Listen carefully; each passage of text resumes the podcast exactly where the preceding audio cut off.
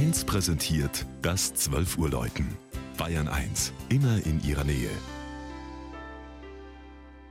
Es ist 12 Uhr. Das Mittagsläuten kommt heute aus Marktheidenfeld in Unterfranken. Barbara Markus hat das historische Städtchen im Landkreis Main-Spessart besucht.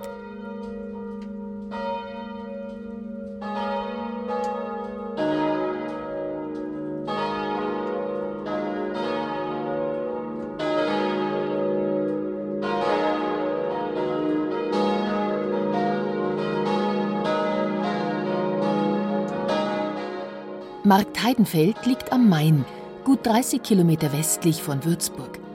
Heute ist es ein blühender Gewerbe- und Industriestandort mit über 10.000 Einwohnern.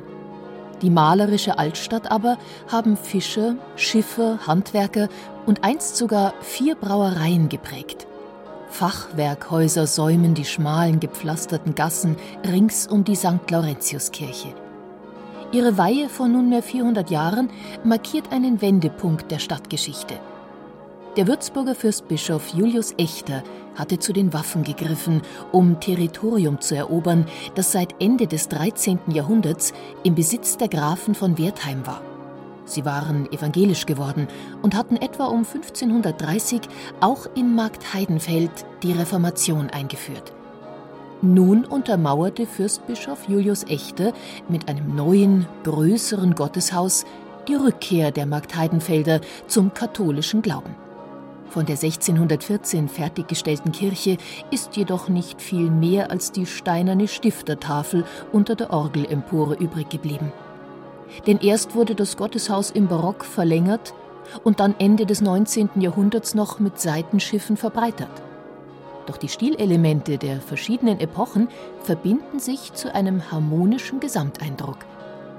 Den weiß gehaltenen Innenraum prägen reiche Stuckelemente.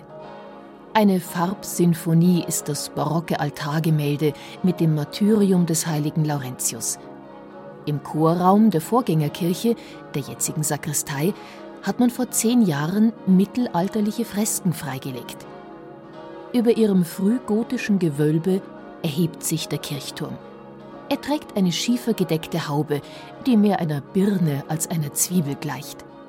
Die fünf Glocken der Laurentiuskirche von Marktheidenfeld wurden vor rund 60 Jahren von der Firma F. Otto aus Hemmelingen bei Bremen gegossen.